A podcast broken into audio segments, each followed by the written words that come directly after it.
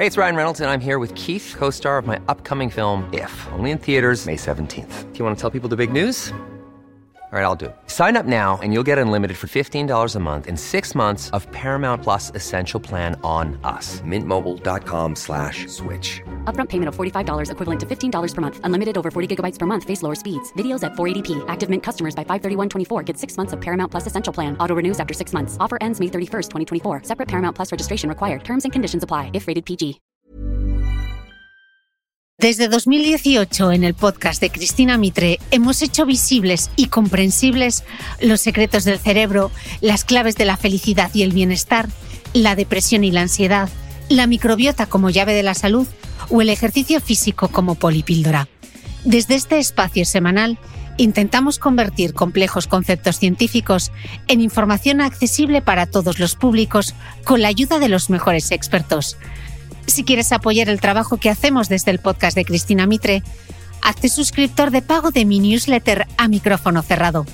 No solo impulsarás la continuidad de este proyecto, además, recibirás contenido exclusivo, como los apuntes del podcast de Cristina Mitre, un resumen en PDF con todo lo esencial de cada episodio, y accederás a dos encuentros mensuales solo para suscriptores uno conmigo y otro con un invitado del podcast en los que tú podrás hacer las preguntas.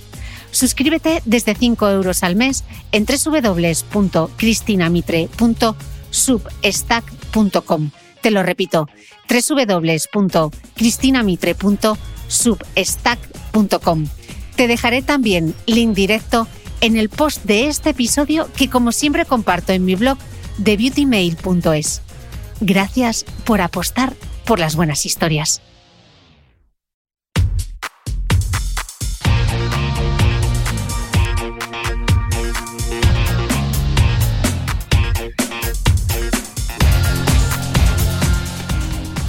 Hola, soy Cristina Mitre, periodista y autora del blog de Beauty Mail. Bienvenido a este nuevo episodio de mi podcast, un espacio semanal en el que entrevisto a grandes expertos de la salud y el bienestar para que aprendamos juntos a vivir mejor.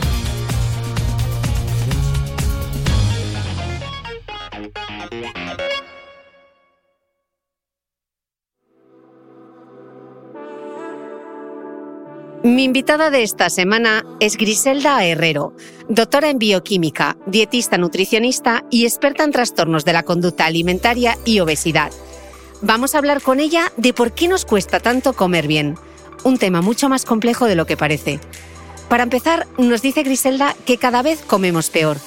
España se va alejando poco a poco de las recomendaciones de alimentación saludable que hacen los organismos especializados. A la vez, hemos ido normalizando el exceso de peso. Y para empeorarlo todo, la industria alimentaria nos lía aún más y recibimos mensajes contradictorios de una y otra fuente. Resultado, comemos peor de lo que pensamos y cuando hacemos dietas las planteamos mal. O lo contrario, nos pasamos de frenada y nos obsesionamos con lo que comemos. Entonces, ¿por dónde empezamos? En el tema de la alimentación estamos todo el tiempo juzgándonos. Ya lo he hecho mal, ya me he comido esto y no debería, eh, ya me he echado más cantidad, es que he ido a una boda y ya he estropeado todo. No, no hemos estropeado nada. Una boda forma parte de nuestra vida, que me apetezca una onza de chocolate forma parte de mi vida. Tengo que aprender a entenderme. Tengo que aprender a escucharme. ¿Cuáles son mis necesidades? ¿Qué me está pidiendo mi cuerpo a todos los niveles? No solo si tengo hambre. ¿Qué me está pidiendo mi cuerpo? ¿Qué necesidades estoy teniendo? ¿Cómo las puedo cubrir sin que eso ni, ni afecte ni altere mucho mi vida? Hoy vamos a hablar sobre todo de equilibrio y flexibilidad.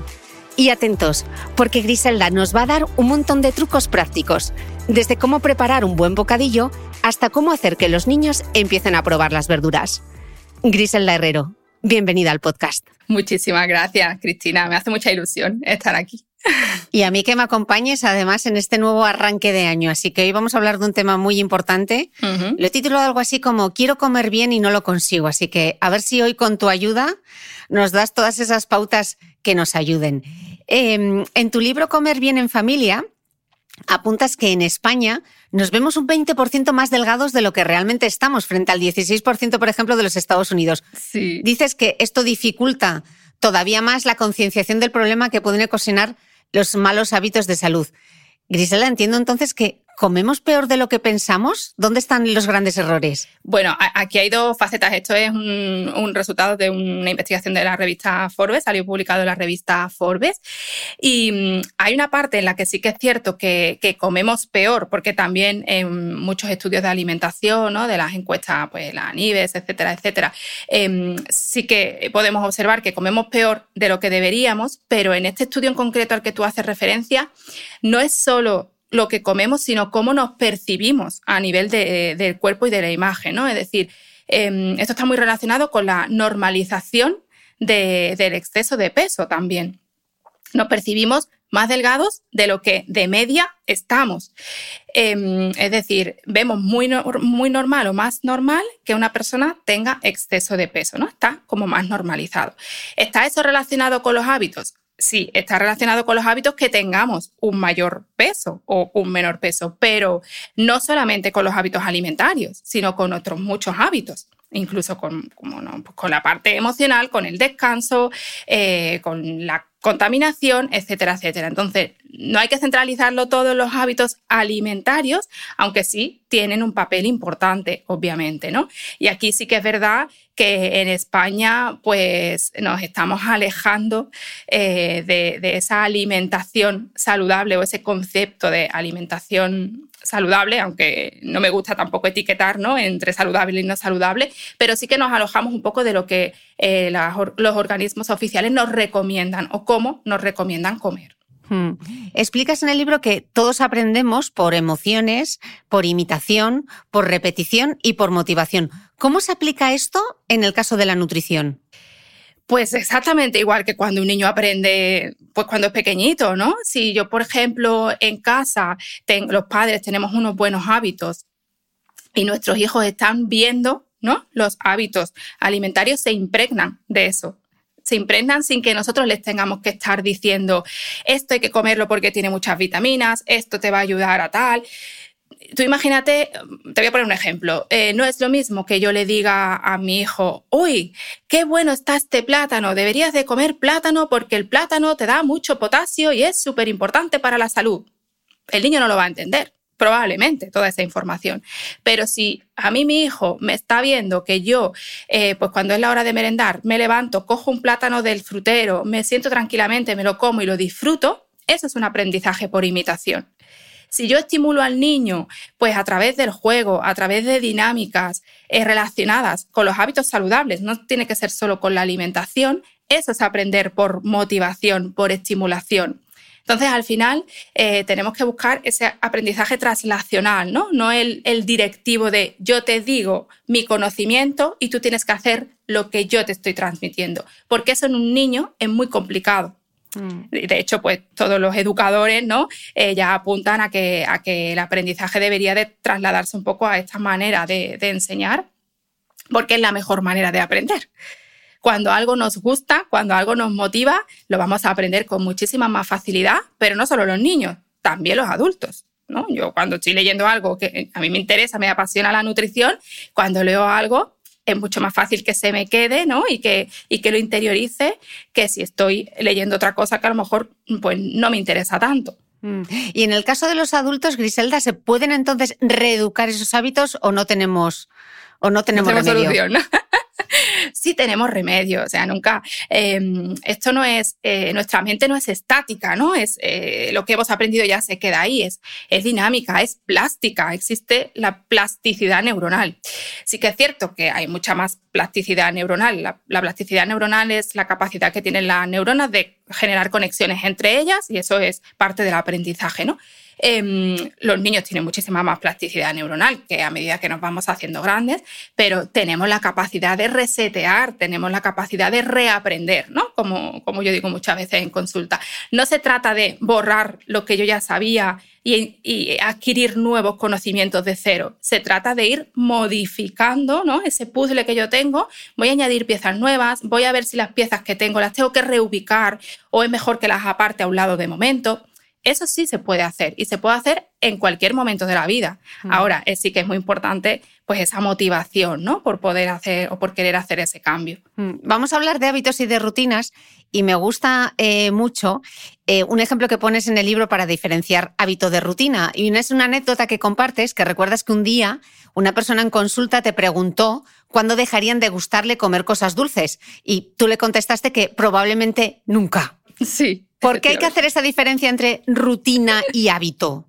Pues porque al final em, muchas veces entramos en la rutina de forma eh, muy inconsciente, ¿no? Y nos metemos ahí y, no sabemos, muchas veces ni siquiera nos, deberíamos de preguntar por qué estamos haciendo eso repetidamente, dónde nos lleva, qué nos aporta.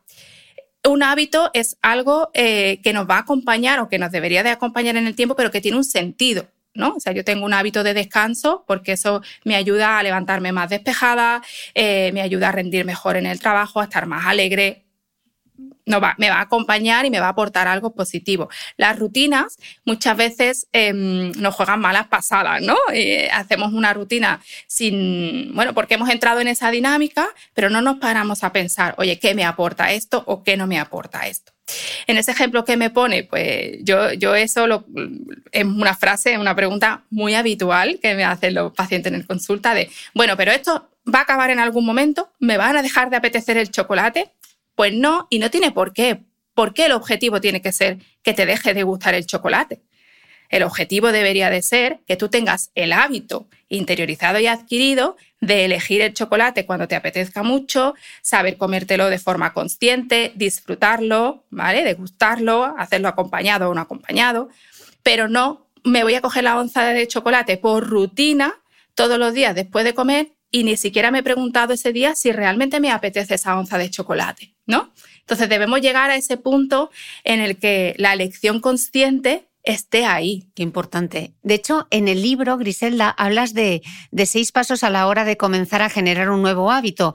Me gustaría, si te parece, que lo repasásemos y tú me pones un ejemplo en cada caso, ¿vale? Yo te doy la receta y tú me lo pones en ejemplo para que la gente lo entienda. Venga, a ver. Dices, céntrate en un hábito a la vez. Ejemplo. Bueno, pues si yo, por ejemplo, digo en enero, ¿no? Que es muy habitual. Venga, enero empieza el año, tengo que cambiar 200.000 hábitos. No, voy a empezar por uno. Pues, por ejemplo, eh, yo quiero adquirir el hábito de acostarme más temprano o de leer todas las noches antes de dormir. Pues me voy a centrar en eso y me voy a concentrar en ver ¿Cómo lo puedo implementar? De acuerdo. ¿Qué puedo hacer yo? Pues me voy a comprar un libro, lo primero. Eh, o voy a decidir qué libro voy a querer leer. Em, me voy a reservar media horita eh, todos los días para ese momento de lectura. ¿Qué pasos puedo hacer yo para ese hábito concreto? Porque si nos queremos abordar muchos hábitos a la vez, es muy probable que nos perdamos ahí en, el, mm. en ese mar ¿no? de, de objetivos. Vale, o sea que el primero sería centrarse pasito a pasito, elegir uno y luego determinar en qué momento y de qué forma lo vamos a poner en práctica, ¿no? Claro, ¿qué pasos puedo, puedo implementar yo para empezar a poner ese hábito en práctica? Vale, en el tercer nivel dices que hay que analizar y buscar la recompensa de ponerlo en práctica. ¿Esto qué significa? Bueno, ¿qué beneficio tiene para mí implementar ese hábito? Oye, pues lo, vamos a poner el ejemplo del descanso, ¿no? O de, o de leer. Pues leer me aporta tranquilidad y me ayuda a dormirme porque mm, si estoy con el móvil, pues eso me estimula y al final me cuesta mucho trabajo dormirme. Me levanto de mejor humor. Es un rato de autocuidado. ¿Qué beneficios me va a aportar? ¿Por qué quiero adquirir ese hábito? ¿Para qué quiero conseguir ese hábito? Que no es lo mismo. Cuidado, ¿no? Aquí la pregunta de por qué y para qué son muy diferentes y nos tenemos que centrar en el para qué, ¿no? Que es el que nos va a ayudar a buscar ese objetivo final. Mm, que sería casi el cuarto paso, ¿no? Observa cómo evolucionas y cómo te sientes, ¿no? Claro, una vez que yo, porque para implementar un hábito es fundamental que tengamos un objetivo muy claro. Si yo no tengo claro el objetivo, es muy difícil que ese hábito llegue a buen puerto. Ni siquiera eh, que, lo, que lo empiece a generar o a producir de una manera adecuada.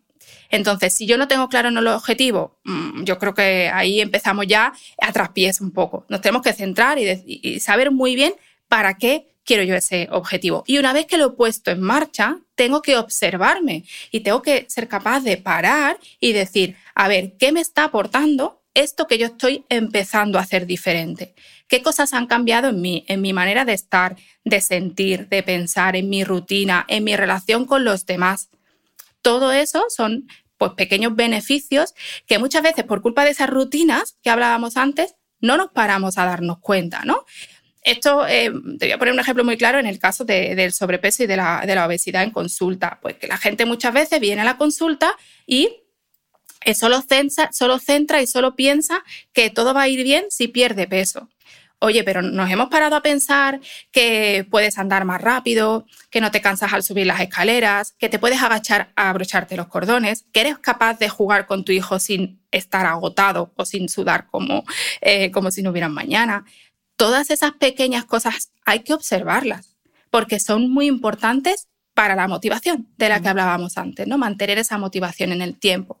Si no observamos, si no nos miramos hacia adentro y vemos un poco en qué nos está ayudando, más allá del beneficio propio ¿no? del hábito inicial, difícilmente vamos a, ser capaces de mantener esa motivación a largo plazo. Y por tanto, de adquirir el hábito, ¿no? Mm. En el quinto paso, y que me parece muy importante, hablas de rectificar y adaptar lo necesario. Porque, claro, las cosas no siempre salen bien, ¿no? A la primera. Efectivamente. Y esto se nos olvida, ¿eh?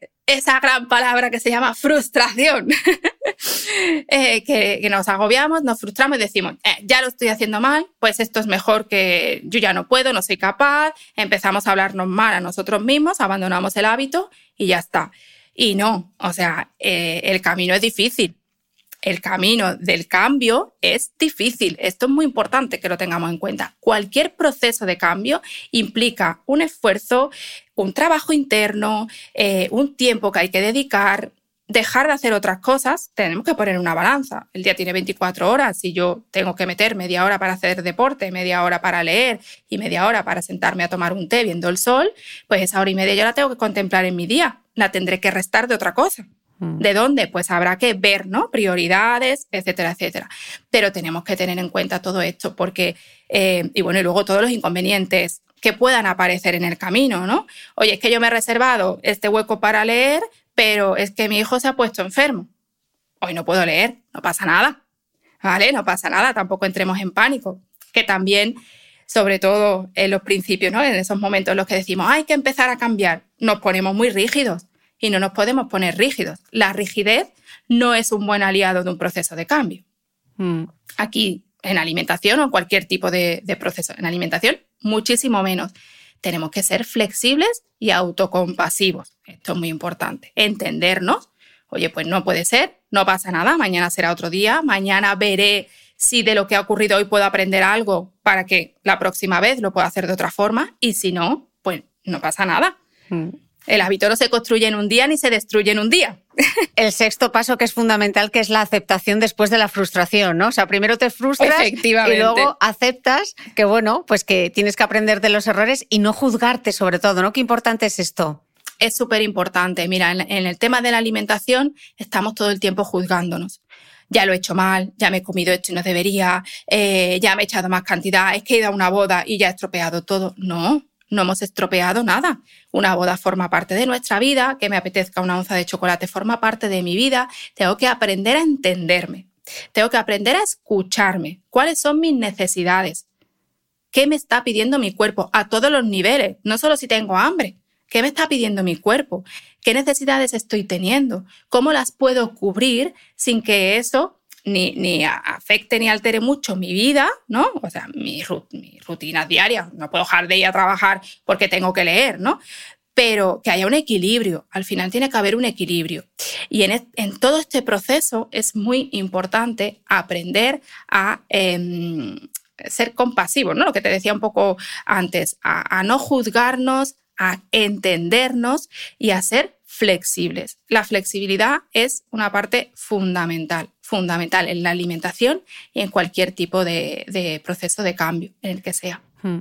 Que qué pena que todo eso no se vea en las fotos del antes y el después, ¿no? Mira de todo lo que hemos hablado. Odio las fotos del antes y del después. O sea, no puedo con las fotos del antes y del después porque primero creo que estigmatizan mucho, ¿no?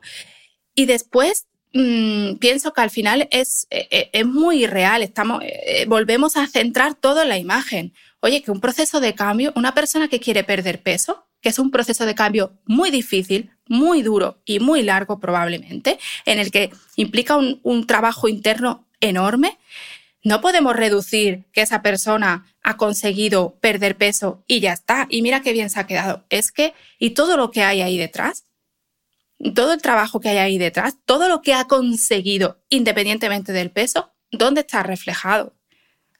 Por supuestísimo, aparte de que el peso es, para mí, lo de menos en un proceso así. El peso es lo, de, es lo menos importante. Es una cosa más que puede ocurrir o que quizá no ocurra. Pero aquí, cuando, cuando hablamos de un proceso de cambio relacionado con el peso, hay muchísimas cosas que hay que trabajar antes que el objetivo principal de pérdida de peso. ¿Cómo qué? Pues mira, primero lo que hay que, lo que hay que ver es qué cosas te han llevado a ti a estar en esa situación, ¿no? Yo siempre trabajo con los pacientes, bueno, ¿qué nos ha llevado aquí? ¿Por qué estás hoy aquí? ¿Qué, ha pasado en tu vida o qué ha ocurrido para que estés hoy aquí? Habrá cosas que se puedan modificar y otras cosas que no se puedan modificar. Y los hábitos alimentarios, porque la persona que viene al dietista nutricionista a la consulta se centra solo en los hábitos alimentarios. Pero es que hay muchas otras cosas detrás de un hábito alimentario. El hecho de que yo pueda tener atracones no es solo que tenga una mala conducta alimentaria, es que ahí hay algo que a mí me está haciendo recurrir a la comida para gestionar algo.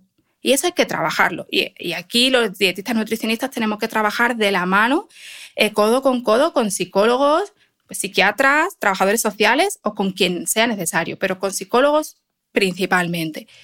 Porque hay que rascar ahí debajo. Si no rascamos ahí debajo, yo a los pacientes siempre les digo, puedes perder peso, pero si no trabajamos el origen o el motivo que te ha llevado a ti a estar en la situación actual y a tener esa relación con la comida, vas a recuperar el peso. Vas a recuperar el peso y todo lo que va alrededor de eso, ¿vale? No quiero centrarme solo en el peso, es decir, la mala relación con la comida, pues todas las emociones que hay alrededor de esa mala relación con la comida, em, consecuencias, ¿no? Pues gente que deja de tener vida social, eh, gente que tiene problemas en casa, con la pareja, con los hijos, con los padres. Todo eso forma parte de ese proceso. Entonces, en un proceso de pérdida de peso, en un proceso de cambio de hábitos, me da igual si es perder peso, subir peso, me han diagnosticado una enfermedad que requiere un cambio alimentario, no nos podemos centrar única y exclusivamente en la parte alimentaria, porque entonces estamos simplificando mucho el proceso y probablemente no consigamos ayudar a la persona a adquirir realmente un buen hábito y una buena relación con la comida. A largo plazo, obviamente. A corto plazo a lo mejor sí, pero a largo plazo no. Mm. Explicas además, Griselda, que para adquirir un hábito es necesario comprender tres factores básicos que lo constituyen, que es el conocimiento, el deseo y la habilidad. Eh, explícanos un poco esto. Pues mira, yo tengo que saber qué es lo que quiero hacer. Importante. es decir, tengo que, claro, tengo que tener el conocimiento Hombre, pues si yo quiero dejar de fumar, ¿vale? Pues tengo que tener el conocimiento de qué es la nicotina, para qué implicaciones tiene la nicotina a nivel cerebral. No digo que hagamos un máster, ¿vale? Pero leer un poquito, ¿no? O preguntar a algún profesional que tenga esa información para que me pueda decir o que yo pueda entender em, cuánto de difícil es eso, ¿vale? Para que nos entendamos. Porque pensamos yo creo que socialmente pensamos que, ah, bueno, pues voy a cambiar un hábito, no pasa nada, yo dejo de fumar y ya está, eh, yo me acuesto más temprano y ya está, yo como bien y ya está. No, es que eso no es tan fácil. Es que un cambio de hábitos no es sencillo. Entonces, tener el conocimiento para entender, básicamente es para entender em, qué procesos están ocurriendo y qué puede ocurrir durante eh, ese proceso de cambio, ¿no? El deseo, si yo no tengo motivación, esto está relacionado con la motivación, si yo no tengo el deseo, la motivación suficiente para hacer ese cambio, me va a costar más trabajo. Si además esa motivación eh, es más extrínseca que intrínseca, es decir, lo hago porque me lo ha dicho el médico, porque voy a gustar más a mi marido, porque mis hijos son muy pesados y me dicen que tengo que tal, en lugar de me gustaría no fumar porque no me gusta el olor que tiene mi ropa y me desagrada, me voy a sentir mucho mejor, voy a respirar mejor. Es una motivación intrínseca, los otros son motivaciones, sí, y los otros son motivaciones extrínsecas. Pues si yo tengo una buena motivación y además esa motivación es intrínseca, eso está relacionado con el deseo, mucho más fácil poderlo conseguir. Y el tercero, que era la habilidad, pues habrá habilidades que me ayuden, de las que yo ya tengo, ¿vale? Que me ayuden a conseguir ese objetivo pues yo qué sé, si soy una persona eh, paciente, persistente, em, organizada, dependiendo del hábito que quiera cambiar, habrá ciertas habilidades que yo ya tenga y que me vayan a ayudar en ese proceso y habrá otras que no tenga, pero que quizá puedo adquirir. No somos estáticos, lo vuelvo a decir. Eh, podemos aprender cosas nuevas, podemos desarrollar nuevas capacidades, nuevas formas de hacer las cosas. Y eso es algo que tenemos que tener un poco ahí la mente abierta y estar dispuestos también a, aprenderlo, ¿no? Mm.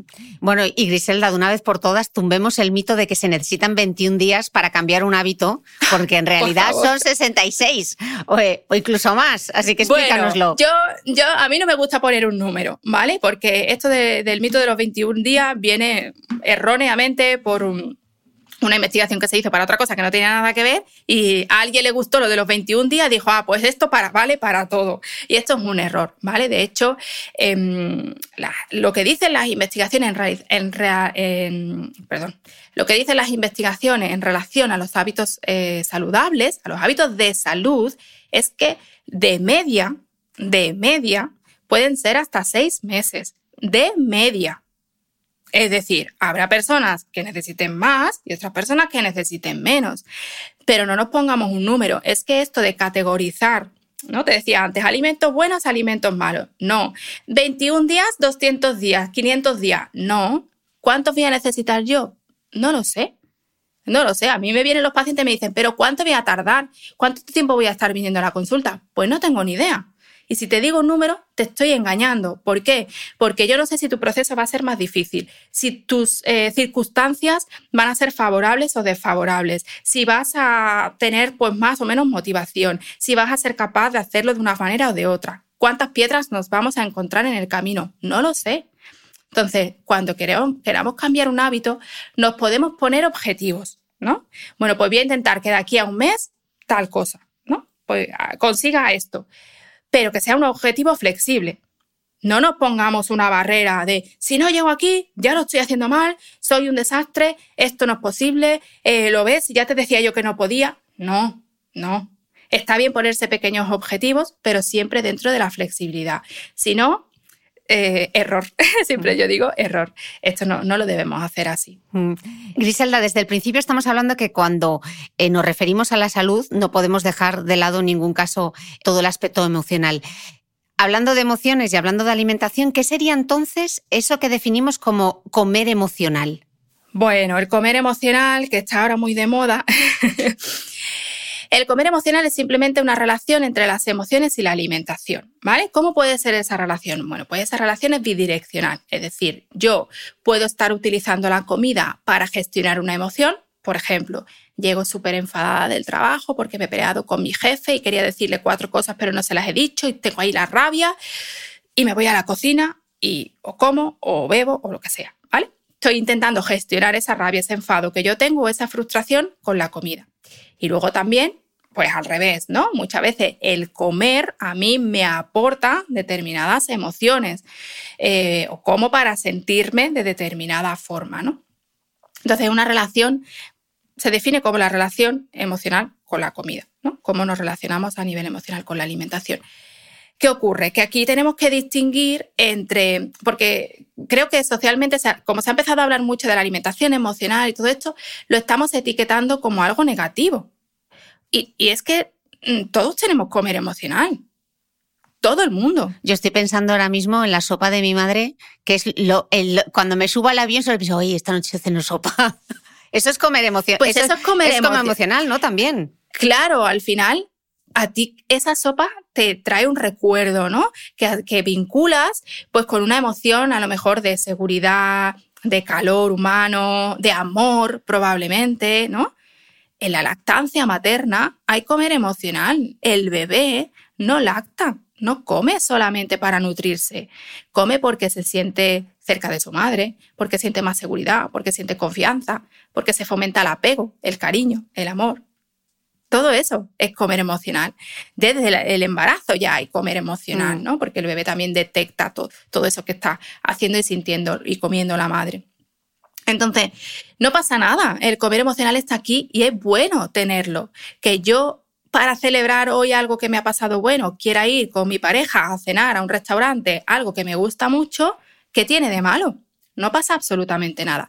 ¿Dónde viene el problema? El problema viene cuando esa ingesta, que está asociada a alguna emoción, porque es que, es que somos personas y no podemos separar lo racional de lo emocional, es imposible, ¿vale? Em, el problema viene cuando esa ingesta genera una disfunción a nivel de mi vida, ¿no? Pues eso, que después me siento frustrado y como consecuencia a lo mejor pues digo, ostras, me he comido este trozo de chocolate o este bollo eh, y ahora me siento fatal porque no he sido capaz de volvemos a esa rigidez, cumplir lo que tenía que cumplir, em, porque fíjate, porque ahora ya lo estoy haciendo fatal, y em, empiezo a entrar ahí en un bucle que donde me lleva a sentirme mal. ¿Y qué, ¿Y qué me pasa cuando me siento mal? Que como otra vez. Entonces entramos ahí en un círculo, que es el, podemos llamar el círculo del comer emocional, que es eh, muy complejo, es muy complejo, porque ahí mm, entran muchísimas cosas, entran emociones, pero también entran pues todas las experiencias previas que yo he vivido, ¿no? Esa mochila que llevamos, que llevamos todos, lo que yo he aprendido, el comer emocional se aprende. ¿No? Si mis padres tienen comer emocional, yo lo, yo lo aprendo por imitación, como decíamos antes, ¿no? Por el aprendizaje em, transversal intrínseco. Entonces, al final, em, es, es, una conducta que a mí me genera malestar, un malestar que me puede llevar incluso pues, a aislarme socialmente, a, a tener problemas psicológicos pues, más importantes, ¿no? Desde depresiones hasta, bueno, pues, mm. cada uno pues, lo gestiona como puede. Al final es una gestión eh, emocional. Eh, ¿Qué ocurre? Que muchas veces cuando los pacientes vienen a la consulta, lo que quieren es, pues como hablábamos antes, que me, que me deje de gustar el chocolate y dejar de tener el comer emocional. Eso es imposible. Ese es un objetivo irreal al 100%. No es posible que una persona no tenga comer emocional en ningún momento de su vida. Y si ocurre, estamos confundiendo el comer emocional con otra cosa.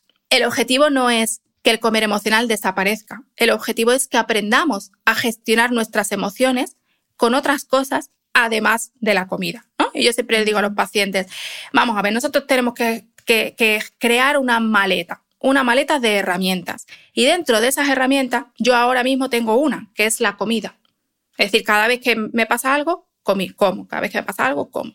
Tengo que conseguir tener 10, 12, 3, las que sean, las que yo pueda tener.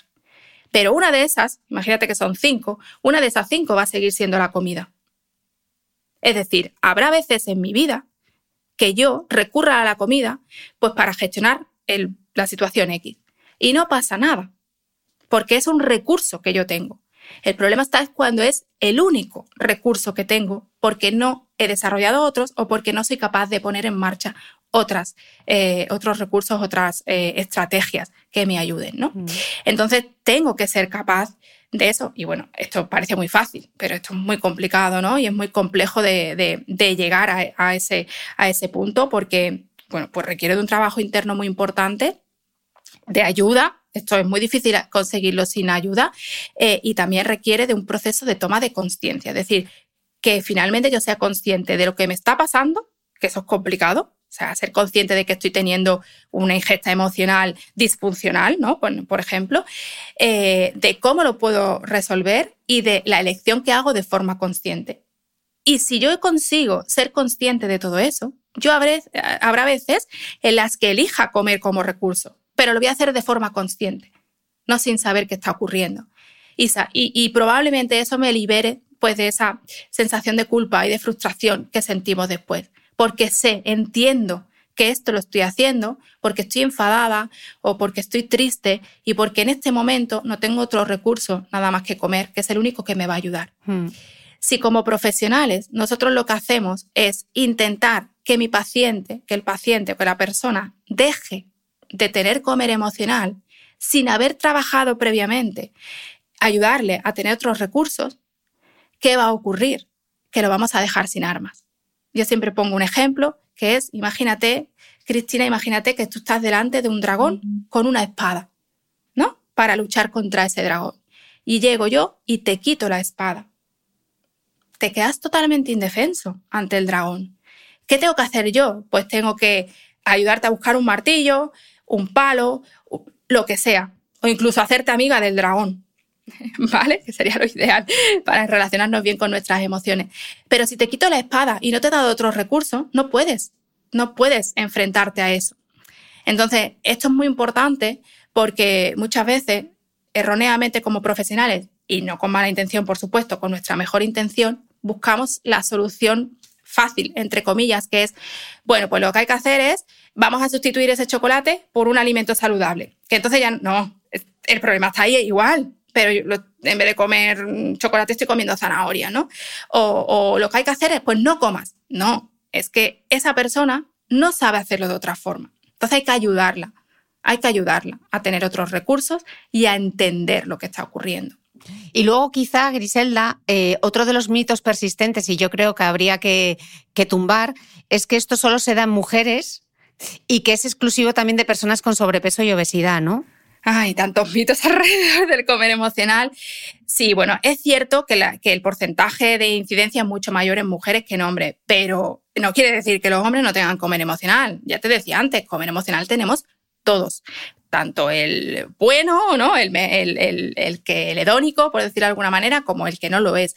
Todos tenemos comer emocional, pequeños, medianos y grandes, adultos mayores, todo el mundo tiene comer emocional.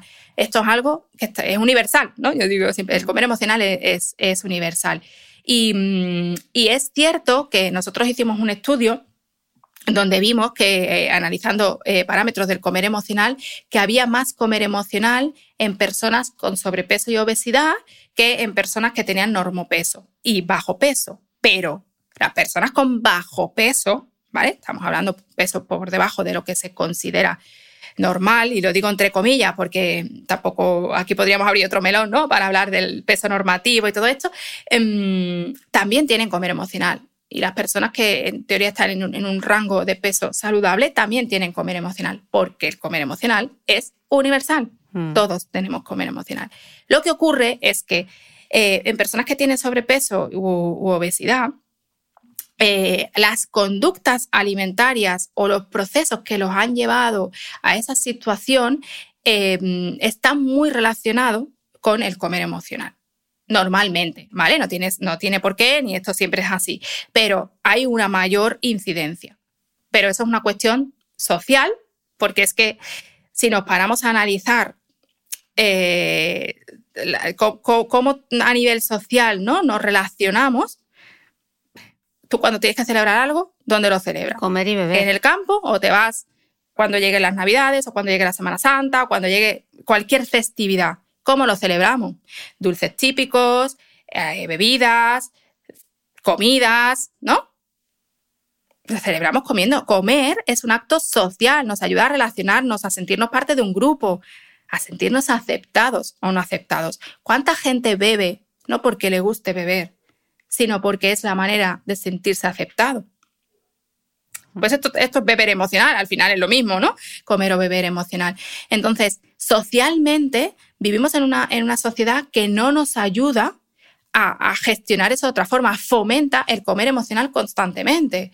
Aquí podemos hablar de marketing alimentario, podemos hablar de ambiente obesogénico y de muchísimas cosas que todo el tiempo estamos recibiendo mensaje subliminal, mensaje subliminal, mensaje subliminal. Si comes esto te vas a sentir mejor, si comes esto vas a ser tal, eh, vas a ser un campeón, etcétera, etcétera. O mm. vas a ser como el futbolista favorito de tal, ¿no? Claro, es que justamente esa relación saludable con la comida entiendo que se construye desde, desde que somos pequeños, ¿no? Entonces, en el libro tú das como eh, seis claves para generar una relación saludable. Si te parece, yo te las voy enumerando, la parte teórica, y tú me pones el ejemplo, ¿vale? Para que lo aterricemos bien.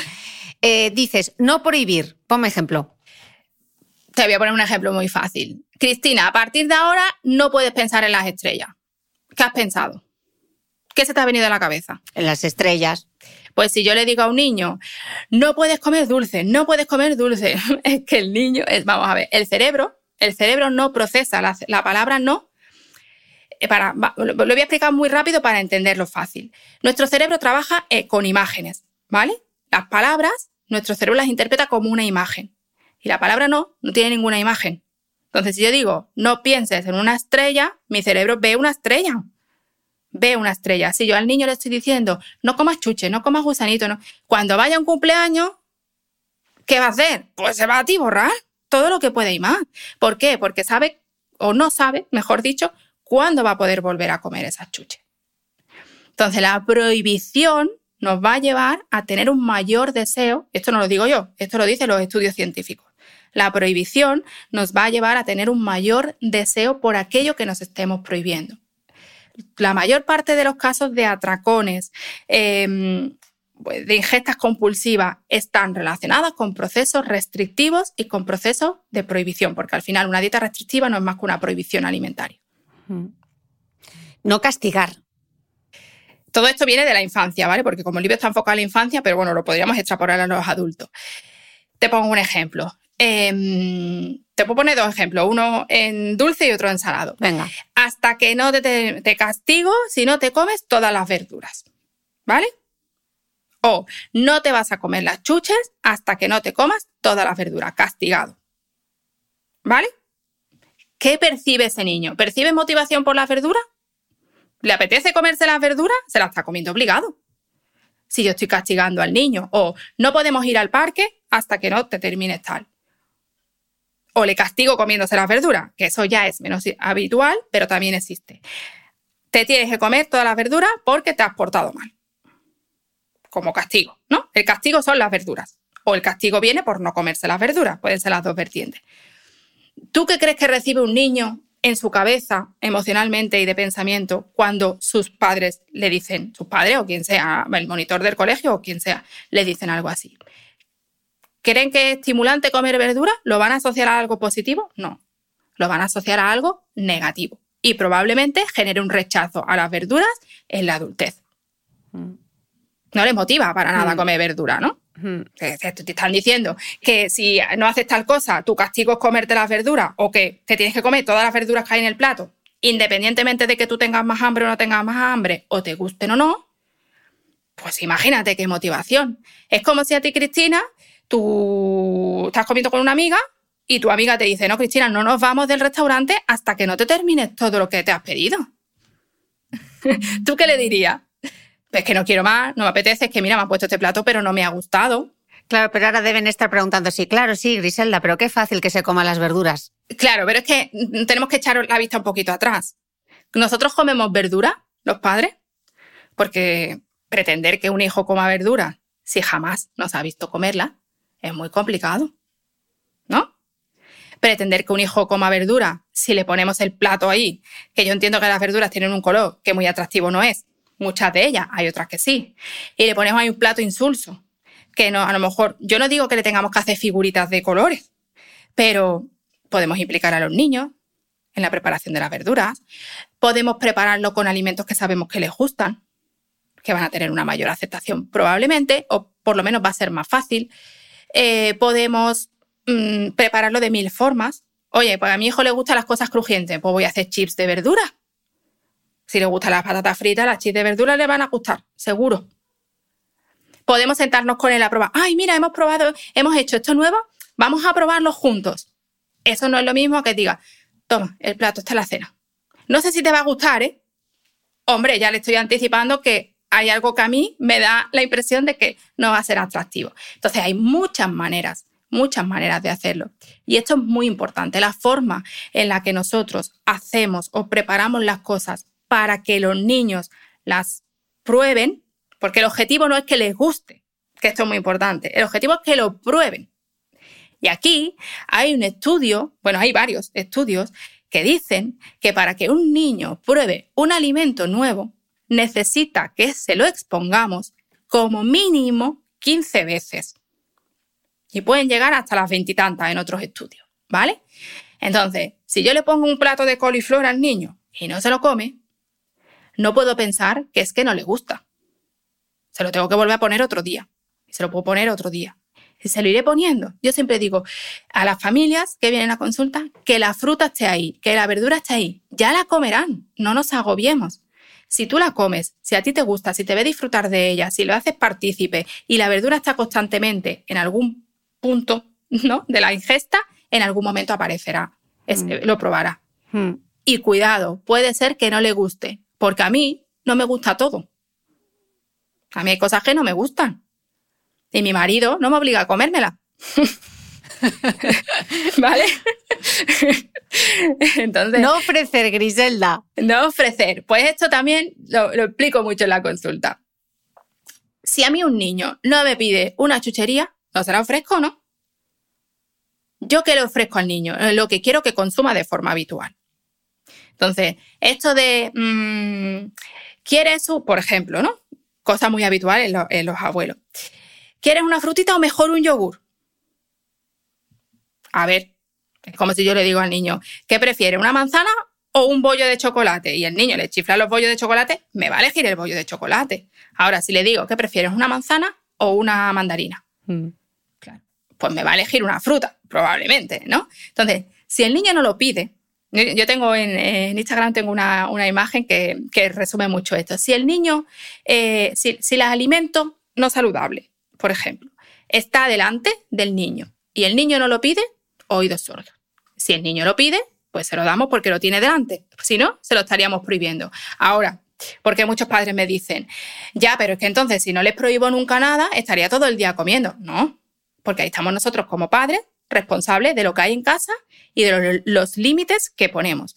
No confundamos prohibir con poner límites, que son cosas distintas. Mm. ¿Vale? Esto es muy importante. Pero si el alimento no está delante y el niño no me lo está pidiendo, no se lo nombro, ¿no? Si el mm. niño no me está pidiendo nada, ¿yo qué necesidad tengo de decir, hoy me comería ahora una palmera de chocolate, ¿quieres que vaya? No, oye, si a lo mejor ni siquiera tiene hambre.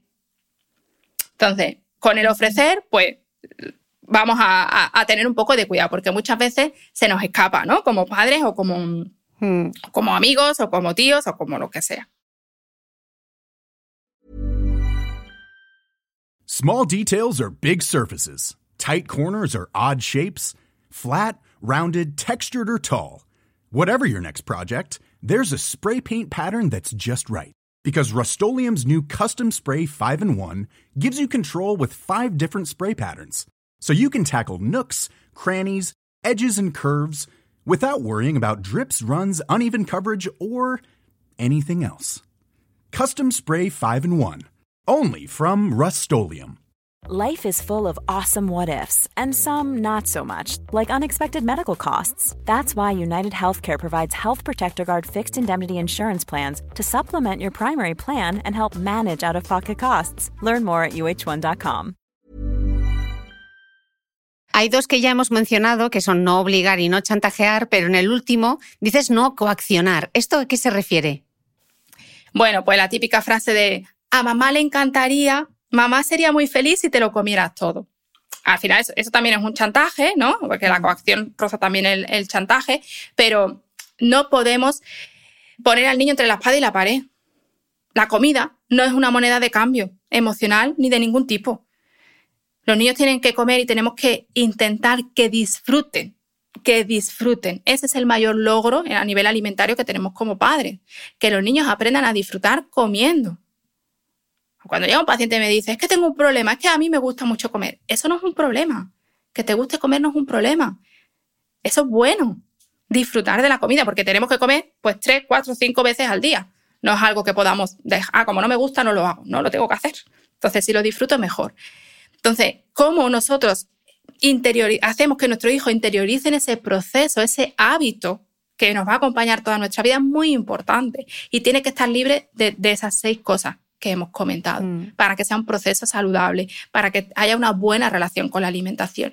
Y una buena relación con la alimentación no implica no comer dulces, snacks, comida rápida, no implica eso. Implica elegir con conciencia, implica escuchar a nuestro cuerpo, saber si lo estoy comiendo con hambre. Oye, si yo me, estoy me voy a un establecimiento de comida rápida a comerme una hamburguesa, un refresco y un helado y unas patatas fritas, muy bien, la disfruto, pero también tengo que ser consciente de cuánta hambre tengo. No hace falta que me la coma toda, si no la quiero, ¿vale?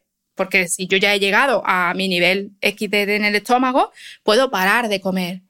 Si a mí durante toda mi vida me lo han prohibido, eso no va a ocurrir. Eso no va a ocurrir. Yo me lo voy a comer aunque me salga luego las patatas fritas por las orejas. Madre mía, Griselda, ahora mismo los real fooders, los de la comida real, deben tener los pelos como escarpias y te están escuchando. lo sé, pero es así. O sea, es que la comida real ha hecho tanto daño, Cristina. ¿Por qué? Mira, em, yo estoy muy de acuerdo con el concepto en sí. Estoy muy de acuerdo porque cualquier profesional sanitario está de acuerdo con, que comamos alimentos, alimentos y no ultraprocesados. Pero se ha llevado a un extremo que está haciendo mucho daño. Está haciendo mucho daño porque hay muchas personas, y te lo digo desde la ciencia y desde la experiencia profesional, muchas personas en consulta con muchos problemas porque eh, se obsesionan con la comida saludable.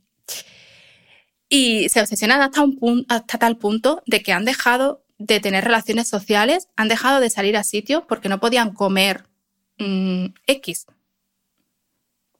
Entonces eso es un problema. Estamos un poco en el otro extremo, ¿no? Nos hemos ido al otro extremo. No categoricemos, por favor, es que no hay alimentos buenos y alimentos malos. No hay, no existen alimentos buenos y alimentos malos.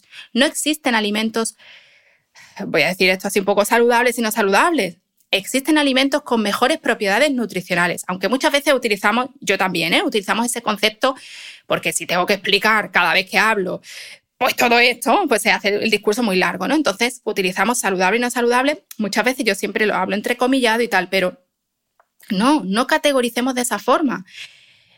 Un donut puede ser muy saludable a nivel emocional, social, familiar, educativo, para una persona en un momento determinado porque tenga grasas trans y porque tenga harina refinada y porque tenga azúcar, ¿ya lo hace un demonio? No. Vamos a analizar el contexto. Entonces yo creo que todo esto de la comida real al final lo que ha hecho es volver a simplificar. Nos volvemos a quedar con el puntito, con el puntito que es que no tenga A, B, C o D. Si no tiene A, B, C o D, sí. Y si tiene A, B, C o D, no. No. Vamos a abrir el foco.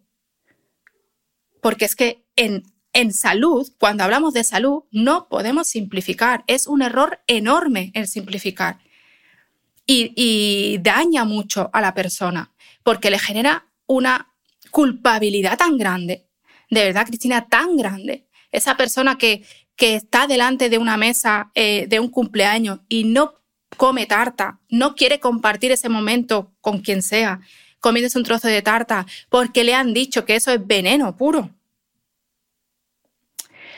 es que esto es muy doloroso, hmm. independientemente del peso, ¿eh? Hmm. Tú, de hecho, dices que no busquemos, en el caso de los niños sobre todo, ¿no? Estoy pensando en los cumpleaños, estos padres que están muy pendientes de la alimentación, tú dices, no busquemos que tengan una alimentación perfecta, intentemos que sea saludable, ¿no?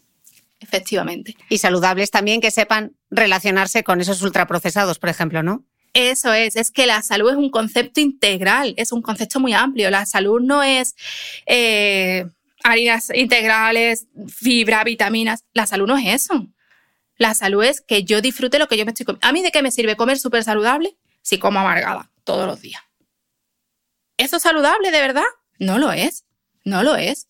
O si eso me implica dejar de quedar con mis amigos o, no salir con mi pareja. Es que yo tengo, he tenido pacientes que no quieren salir, les da miedo salir a la calle a comer.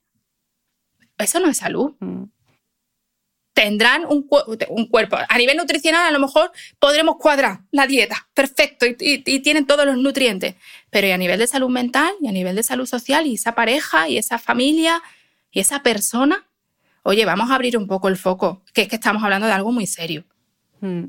La pregunta del millón, Griselda. Pero si sé lo que tengo que comer, ¿por qué es tan difícil llevarlo a cabo? Pues te parece poco todo lo que hemos hablado.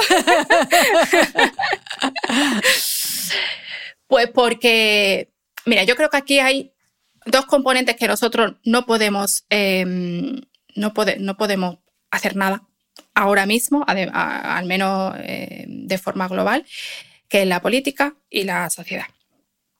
A nivel político, creo que, y espero que esto sirva también un poco, si nos escucha algún político por aquí, creo que hay muchísimas cosas que se pueden hacer desde la política para ayudar a la gente hacer ese cambio. Porque es verdad que todos sabemos que tenemos que comer sano, descansar, eh, conciliar, mm, bueno, todos los hábitos que hay que seguir, ¿no? Y que comer sano significa comer más verdura y comer Pero claro, si yo ahora salgo a la calle, esto está aquí en mi burbujita, ¿no? En mi mm. burbuja de salud que es mi casa. Y yo mi despensa muy bien, ¿no? Chocolate negro o mi donut también, porque una despensa saludable también incluye alimentos que no son saludables toda mi burbuja perfecta, pero yo no vivo en una burbuja, yo vivo en una sociedad. Entonces yo abro la puerta de mi casa y salgo y mi hija pues va al cole con otros niños que comen otras cosas y se relaciona y yo pues tengo una vida social y me encuentro enfrente una valla publicitaria donde sale un futbolista anunciando natillas o nocilla o lo que sea, o crema de cacao o la cosa que sea. Y luego veo un anuncio donde me dice que, mm, que no pasa nada porque tenga muchos problemas, pero que yo tengo que, darme un capricho y puedo comer chocolate y al anuncio siguiente pues aparece una modelo enseñando un pantalón así de pequeño, ¿no? Una talla 30 o 32 de pantalón diciendo que, tengo que estar perfecta y que para eso tengo que tomarme X infusión. Pues imagínate, yo quiero yo querré ser muy saludable y yo sabré, me sabré la teoría, pero es que no me dejan. Es que es muy difícil. Es que vivimos en una sociedad en la que está mejor visto Mm, que, no sé, que tu hijo lleve galletas a desayunar al cole, a que lleve fruta. ¿No? El pobrecito, no le vas a dar galletas. Esa frase, ¿no? Entonces está tan normalizado, está tan normalizado el comer mal, está tan normalizado el beber alcohol, está tan normalizado el que los niños coman dulces, porque si no parece que les estamos castigando y les estamos haciendo algo malo. Coman dulces, entiéndeme, ¿no? De forma mm. habitual. Todo esto está tan normalizado a nivel social que mientras no haya políticas que ayuden a que todo eso se regule y empiece a cambiar, va a ser muy difícil. No quiere decir que no se pueda, pero tenemos que entender que es difícil. Se puede cambiar, se puede eh, mm, poner en práctica toda la teoría, pero es difícil. Y esto es algo que yo digo el día uno cada vez que entra un paciente en la consulta. Lo que vamos a empezar es un proceso difícil, no sé cuánto va a durar, nos va a costar, requiere un trabajo interno, nos vamos a, encontrar con muchas dificultades en el camino, porque ya no son dificultades propias que yo me encuentre en mi casa o en mi hogar, que también, porque podemos tener pues una pareja, unos padres que no me quieran acompañar en ese camino y que me lo pongan difícil. Es que a nivel social voy a estar recibiendo bombardeos constantes del mensaje contrario al que yo estoy intentando transmitir o el que yo estoy intentando conseguir, ¿no? Con ese cambio de hábito. Entonces, por eso te digo que, mm, no nos centremos solo en el peso, no nos centremos solo en, si he conseguido el objetivo a nivel de peso y de alimentación puramente. ¿no? ¿He conseguido comer tres piezas de fruta al día? Bien, genial. Pero ¿eso cómo repercute en tu día a día? Porque si has conseguido eso, pero te estás enfrentando constantemente a tu familia, a tus amigos, a tus padres, a quien sea, pues a lo mejor si te quedas en dos es mejor. Hmm. Por eso decías antes, ¿no? Eh, eh, esa frase que yo digo siempre que está en el libro, la perfección no existe. No busquemos una alimentación perfecta. La alimentación perfecta es la que soy capaz de llevar y que me permite estar tranquilo y bien emocionalmente. Esa es la alimentación perfecta. Voy a hacer un poco de abogado del diablo, Griselda, porque te dices, el donus te lo puedes comer así. Entonces, bueno, claro, es que me ha dicho Griselda que puedo comer de todo y que lo que hay que hacer es llevar una alimentación equilibrada, variada y, claro, con moderación. Vale, bueno, eso es, ese, mi mensaje es muy matizable, ese mensaje es muy matizable, ¿vale? Y yo cuando lo digo lo matizo mucho, porque comer de todo podemos comer de todo, pero este comer de todo es un mensaje que ha, sido invadido por el marketing, ¿vale? ¿Por qué? Porque a la industria alimentaria le interesa que comamos de todo. Hay que comer de todo, de todo lo saludable preferentemente y de todo siempre y cuando yo haya aprendido todo eso que hemos hablado. Es decir, yo haya aprendido a escucharme, yo haya aprendido a ser consciente, yo haya aprendido a hacer elecciones conscientes y a tener una buena relación con la alimentación. Yo lo que digo es que no hay que prohibirse, que es distinto. ¿Vale? No hay que prohibirse, pero hay que saber elegir. Que no me prohíba no quiere decir, o que yo diga, ¿puedes comer dulce? Por supuesto, ¿puedes comer bollos? Por supuesto. Pero eso, ese mensaje, no es igual a, Griselda me ha dicho que puedo comer todos los dulces que me dé la gana cuando me dé la gana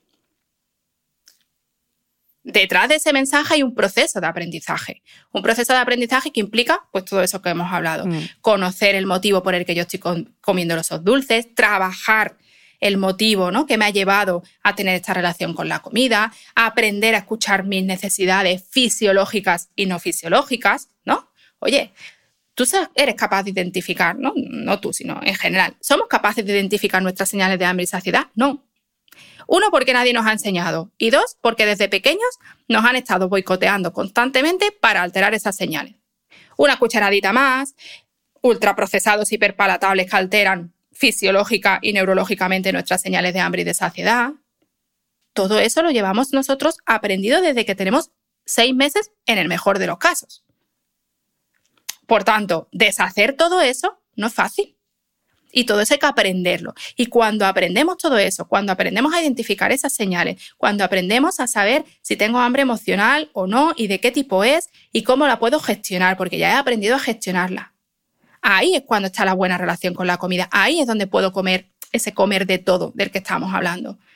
Ahí donde no hay prohibición, hay un respeto hacia mí mismo o hacia mí mismo y ahí hay una comprensión y una flexibilidad, que no se nos olvide, la flexibilidad es importantísima en el proceso de cambio, en cualquier proceso de cambio.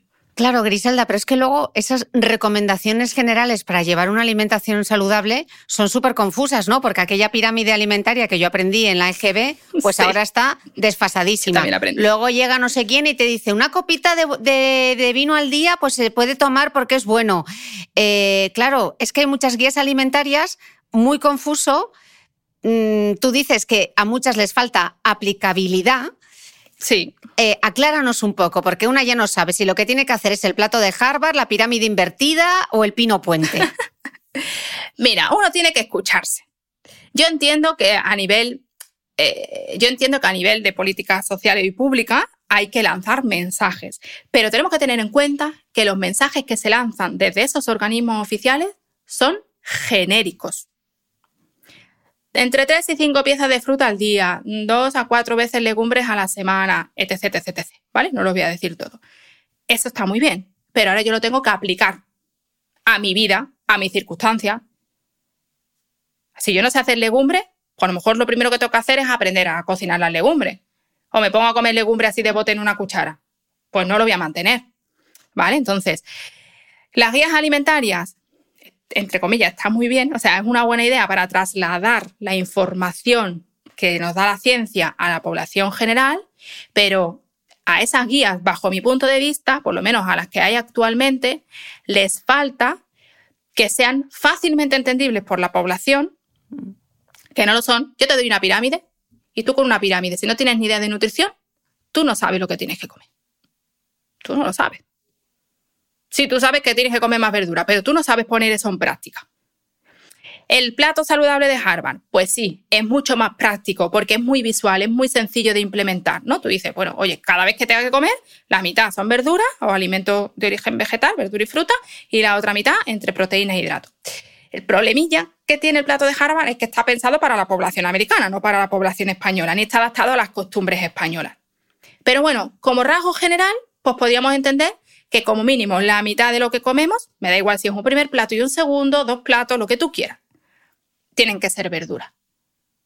Luego hidratos de carbono, preferentemente integrales, y proteínas, cuanto de mejor calidad sean, mejor. Vegetales, como las legumbres, también maravilloso. Fruta, agua y pan integral. Eso es sencillo de entender. Muchas de esas eh, guías alimentarias bueno, tiene muchísimos otros, otros inconvenientes bajo mi punto de vista, pero uno de ellos es que la mayoría incluyen alimentos que bajo mi punto de vista no deberían de estar en una guía alimentaria. Porque tú en una guía alimentaria, ¿qué quieres trasladar? Tú quieres trasladar lo que hay que hacer, no lo que está prohibido. No, aquí te ponemos el vino y la ultraprocesado, pero con moderación. Vale, ¿y con moderación qué, qué significa? Porque yo hago ahora una encuesta de qué significa con moderación, que esto lo hago yo millones de veces en las clases, y cada uno entiende una cosa. Uno te dice una vez al día, otro te dice una vez al mes, otro te dice una vez al año. Entonces, e, ese mensaje es demasiado efímero, es muy insulso, no dice nada. ¿Qué es mejor? Pues no incluirlo, porque yo te estoy diciendo lo que hay que hacer, lo que es mejor para tu salud. Podemos hacer, si queréis, otra, otra pirámide, otro plato, otra guía alimentaria, para la relación emocional con la comida. Vale, pero eso es aparte. Mm. Una cosa es la teoría y otra cosa es todo lo que viene alrededor. ¿Vale? Y también creo que desde los organismos oficiales hay que empezar a cambiar ya el chip también. Oye, que, que comer implica muchas más cosas como estamos hablando hoy. Entonces sí que es verdad que en las últimas guías alimentarias ya se han empezado a incluir esos otros aspectos como el descanso, el bienestar emocional, la actividad física, la hidratación, etcétera, etcétera. Pero es que esto lo tenemos que ver como algo mucho más global. Mm. Mucho más global. Entonces, las guías alimentarias, resumen, ¿están bien o mal? Pues depende. La pirámide, olvidemos. Como Descartemos siempre, la pirámide. La escala de grises, que en nutrición siempre estamos ahí, ni sí ni no, ni bueno ni malo. No en el existe gris. el blanco y el negro. Mm. No existe el blanco y el negro. Pero yo creo que en la vida, al final, ¿no? Cristina, yo creo que los extremos nunca son buenos. Entonces, Siempre tenemos que mover ahí. ¿Cómo sé yo, con todo esto que me has contado, cómo sé yo ¿Qué hago, si, no? qué hago? si llevo una alimentación saludable o no? Si de vez en cuando me como un donut, pero también me tomo las lentejas y sé cocinarla. O sea, claro, hay tanta información que cómo sé yo si realmente Ahí hay otro problema. estoy comiendo bien. La infoxicación, que digo yo, eh, que es muy peligrosa, porque claro, hay tanta información como tú dices, que ¿qué me creo, no? Es que si fulanito me está diciendo que solo puedo comer comida real y ahora tú me estás diciendo que no, que también puedes comer bollos, ¿qué hago? Vamos a escucharnos. Vamos a ver. Tenemos que hacer, si yo quiero conseguir un hábito, yo tengo que hacer que ese hábito sea integrable en mi vida. Es integrable en tu vida. Si yo te dijera, Cristina, mira, dime cuál es el alimento que más te gusta. A ti. A mí, Sí, el huevo. el huevo. Yo ahora te digo, mira, Cristina, el huevo tiene muchísimo colesterol, no comas huevo nunca más en la vida. ¿Tú qué me dirías? So sorry, pero yo voy a seguir comiendo huevos porque me no, encantan. ¿no? Pues esto es igual. Si yo, eh, ¿cómo podemos pretender que una persona mantenga un hábito? Si, es, si le estamos quitando algo que le gusta. Tú puedes ayudar a que regule las veces que lo come. Claro, pues oye, pues en vez de comerte dos paquetes de galletas todos los días, vamos a ir reduciendo un poquito hasta llegar al punto de equilibrio para ti, ¿no? Vamos a poner un ejemplo con el azúcar, que es muy fácil. No es que a mí me encanta el café con dos sobres de azúcar, ¿vale? Pero claro, dos sobres de azúcar más tal, más tal, más tal, al final esto puede ser perjudicial para la salud y además, pues comer emocional, etc, etc. Vamos a reducir un poquito la cantidad de azúcar. ¿Hasta dónde? ¿Tiene que ser hasta cero? No. A lo mejor tu paladar con medio sobre de azúcar en el café, disfrutas el café, te parece bien y está bien. ¿Por qué tenemos que llegar a cero? ¿Por qué tenemos que llegar a esa rigidez? No busquemos la rigidez. Mm, Yo lo he hecho con las galletas, Griselda, por si alguien le ayuda. Yo soy Cookie Monster, me encantan las galletas, pero estaría comiendo galletas Sí. todo el día, pero no voy a estar comiendo galletas. Sí. Pero me doy mi galleta por la mañana y me tomo mi galleta y me quedo súper a gusto con mi galleta. Y entonces, ¿y eso, eso está mal? ¿Por qué nos hemos reducido a cero? No, está maravilloso, porque tú has sido capaz de integrarlo Mm. en tu rutina. Tú has sido capaz de integrarlo. Y cuando eres capaz de integrarlo es cuando realmente eso se ha convertido en un hábito. Claro. Que no tiene que ser todos los días por el artículo 33 me tomo la galleta, pero el día que me apetece me tomo la galleta. Eh, exactamente, porque si tú te escuchas y has aprendido a escucharte, habrá días que tú digas, ahí está once de chocolate que yo me comía por rutina, como hablábamos al principio, hoy no me apetece. ¿Por qué me la tengo que comer? Pues no me la voy a comer. Me la como cuando me apetezca. Entonces hay que llegar a ese punto de equilibrio, a ese punto en el que yo soy capaz de, de regular un poco, porque claro, comer todos los días bollos y snacks y comida rápida, pues tiene unas consecuencias en todos los niveles que no son buenas. Entonces tenemos que buscar ese punto de equilibrio, que para mí es funcional y que está relacionado, yo siempre digo a los pacientes, tú tienes que hacer elecciones conscientes, pero sin olvidar tu objetivo. ¿Tu objetivo cuál es? Pues mi objetivo es estar sano y tener un envejecimiento lo más saludable posible, porque yo no quiero tener 90 años. Yo lo que quiero es llegar a los 90 años como llegó mi abuela. ¿Vale? Que era un terremoto con 90 años. Pero yo ¿para qué me sirve estar con 90 años en una silla que no me puedo mover? No. Que queremos ese, ese es mi objetivo, tener una buena salud, jugar con mis hijos, etc, etc, etc. Pues cuando yo hago una elección, tiene que ser una elección consciente, pero sin olvidar mi objetivo. Porque claro, pues efectivamente, como tú dices, bueno, entonces, puedo comer chocolate todos los días, ¿no? Sí, pero acuérdate cuál es tu objetivo. ¿Comerte media tableta de chocolate todos los días te va a ayudar a conseguir el objetivo? No. Vale. ¿Cómo lo hacemos? Pues vamos a buscar ese punto de equilibrio. Ahí está el kit de la cuestión. Y eso es lo más difícil. Es que por eso esto es difícil. Vamos a ir a, a ahora una parte un poquito más eh, práctica eh, Griselda, porque en tus libros hay muchísimos, de verdad que en este libro aluciné la cantidad de, trucos que das para, para las familias. Vamos a ver si le echamos una mano, porque mucha gente tiene problemas a la hora de elaborar un menú semanal que sea para toda la familia, o sea, que no sea esto para los niños, esto que esto lo hacen, que lo hacen mucho las madres, no, no, esto lo tengo no para mí, esto es para los niños, ¿no? Es que no le gusta, es que al niño no le gusta, entonces yo a él le hago otra cosa. Si tú dices que, en el menú semanal tiene que haber tres elementos importantes. Sí, las verduras, las proteínas y los hidratos, ¿no? ¿A eso te refieres? Sí, me parece bien que vayas por ahí, pero también hablas de pensar en alimentos siempre, las proporciones, que me parece súper importante que das un tip que en el caso de los niños no se nos olvida cómo es el estómago de los niños y las cantidades que les damos esas papillas de fruta de media pera, media manzana. Madre mía, que me da una pena cada vez que lo veo a alguien. Pues vamos a aterrizarlo un poquito por ahí, ¿eh? a tener en cuenta a la hora de elaborar los menús semanales. Bueno, pues mira, lo primero que tenemos que pensar es en que el menú semanal sea un poco apto para todo el mundo. Es decir, oye, a todos no nos gusta lo mismo, pero habrá cosas comunes. Y habrá veces que pongamos algo que le guste más a uno y otras veces que le guste más a otro. No pasa nada.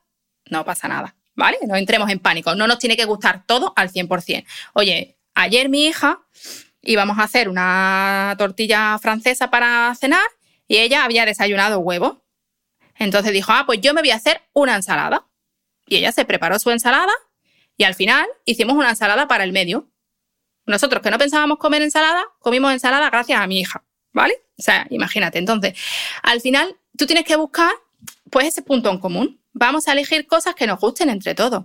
¿Y por qué tengo que elegir yo como madre lo que vamos a comer todo? No nos podemos sentar cinco minutos. Cinco minutos un domingo por la tarde, después de ver la peli del domingo por la tarde, ¿no? A planificar el menú y todos podemos ser partícipes de ello y elegir. Va a ser mucho más motivador para todos. Y probablemente genere menos discusiones. A mí esto me recuerda cuando mi madre nos preguntaba, ¿qué queréis comer esta semana? Y era, ay mamá, yo qué sé, no sé, no me comas la cabeza, yo qué sé qué quiero comer. Pero antes no había tanto debate con esto. Ahora, si tú lo preguntas, te dicen, pues yo quiero macarrones, pues yo quiero no sé cuánto, ¿no? Entonces vamos a aprovechar esa propia motivación que tienen los niños. Y luego las proporciones y las cantidades. Esos son los dos tips más importantes. Todos no tenemos que comer lo mismo y todos no tenemos que comer en la misma proporción sí que es verdad que hay una proporción más o menos estándar, que es la que comentábamos antes, ¿no? la mitad más o menos pero que comamos tienen que ser verduras o alimentos eh, de verduras eh, preparados con verdura y la otra mitad entre hidratos de carbono y, y proteína. ¿Tiene que ser siempre esto y tengo que hacer la raya en el plato? No, no, sin agobiarse, sin rigidez, flexibilidad. Pero tenemos que tener eso en mente. Es decir, ¿una comida completa sería un plato de macarrones? No, me falta la proteína y me falta la verdura. Puedo hacer una ensalada y unos macarrones con una salsa boloñesa, por ejemplo, ¿vale? O puedo hacer una ensalada de pasta con atún y queso, si quiero hacer un plato único, ¿vale? Ahí estarían las proporciones. Y luego las cantidades. Aquí hay un error que cometemos muchos padres, que es, como los niños siempre tienen hambre, le pongo un plato así. Porque es lo que yo creo que mi hijo quiere comer. Que si tiene capacidad, porque dependerá de la edad, el, niño se puede servir, ¿no? ¿Tú cuánto quieres? Mi hija muchas veces le pregunta, ¿tú cuánto quieres? Y me dice, te pongo un ejemplo real para el desayuno del cole. Cuando se lleva uvas, ¿cuántas uvas quieres? Y un día me pide 13, otro día me pide 18, otro día me pide 16. Y yo muchas veces me pregunto, ¿pero de qué dependerá? Pues seguramente del nivel de hambre que tenga en ese momento y se las come, y se come las 13, y se come las 16, y se come las 18. Entonces, tenemos que ser capaces como padres, porque nuestra preocupación porque nuestros hijos estén sanos muchas veces nos nubla, tenemos que ser capaces de dejar elegir a nuestros hijos y de darles un poco esa libertad de decidir cuántos quieren comer, porque ellos son los únicos que saben lo que necesitan, mm. no nosotros, ni el pediatra. Mm. Tú también tienes un método que es el método de la mano que a mí me lo he puesto en un post-it para, para recordarlos. Explícanos esto del método de la mano. Bueno, esto nos ayuda mucho con las cantidades, ¿no? Porque la mano de un adulto no es igual a la mano de un niño. Entonces, muchas veces con la mano podemos eh, saber un poco las cantidades orientativamente que deberíamos de consumir, sobre todo para las proteínas que tomamos en exceso. La cantidad de proteína que deberíamos de tomar es la cantidad proporcional a la palma, bueno, proporcional no, la cantidad que ocupa la palma de nuestra mano. Con el grosor aproximado de la mano, de un dedo de grosor, más o menos. ¿Vale? O sea, no vale esta cantidad y un filete así, de gordo, de 6 centímetros de grosor. Ahí ya nos estamos pasando. Si nos fijamos en la mano de un niño, no le podemos poner la misma cantidad que nos pondríamos a nosotros, ¿no?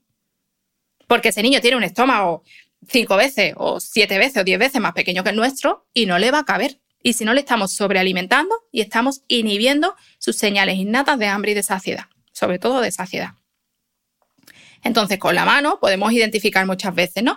Por ejemplo, las verduras, pues si ponemos las manos como si fueran un cuenco, pues llenamos ese cuenco así un poco rebosante, esa sería la cantidad más o menos de verdura. De frutos secos, un puñado con la mano que la podamos cerrar.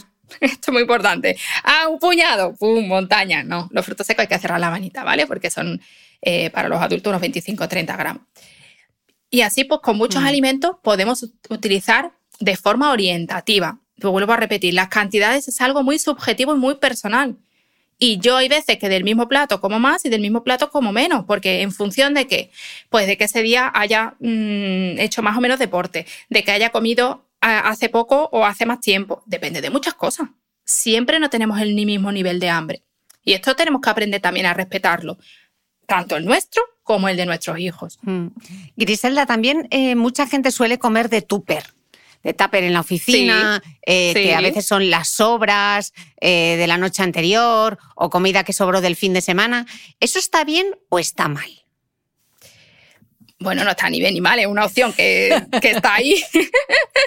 No, pero me refiero, tendríamos que prepararnos un plato porque imagínate, igual es que nos queda como poca cantidad o muy, mucha verdura y poca proteína, que no suele el caso. es muy fácil, hmm. porque al final en el tupper toca hacer lo mismo que haría en el plato la mitad del tupper verdura y la otra mitad entre proteína e hidrato. Si lo hago de sobra, pues lo voy a tener más fácil, porque las sobras probablemente sean proteína o hidrato y nada más que tengo que añadirle la verdura.